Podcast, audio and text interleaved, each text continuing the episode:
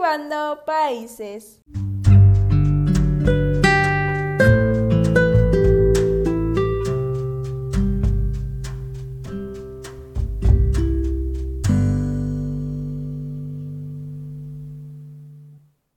Hola mis viajeros, espero que estén muy bien.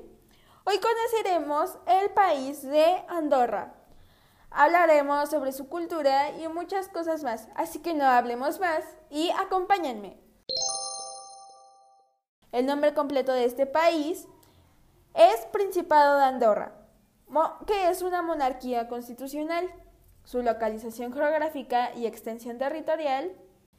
Este es un microestado soberano del suroeste de Europa ubicado dentro de la península ibérica se constituye un Estado independiente de derecho, democrático y social, cuya forma de gobierno es el coprincipado parlamentario.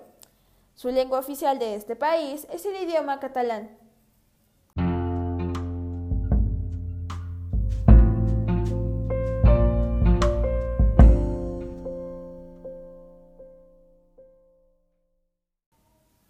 Su cultura gastronómica de este país se basa en el aroma y los sabores de la montaña y encuentra en los productos cárnicos, sobre todo derivados del cerdo. Algunos de sus alimentos más emblemáticos y tradicionales son la morcilla, el bulls de ilegua y de carnetes, longaniza, el donja y tocino, y entre muchos otros. Sus días festivos más importantes es del mes de enero, el día primero, se festeja el fin de año. El día 4 del mes de marzo hay un carnaval en toda Andorra.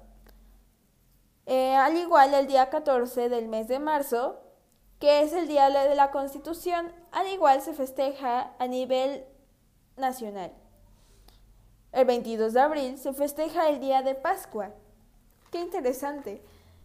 Su religión de estas últimas encuestas que se han hecho en este año del 2020, su porcentaje de la población del 92.5% es creyente de Andorra de la religión mayoritaria. El cristianismo es el 90.7% de toda la población. Eh, ¿Por qué invitan a la gente a visitar este país?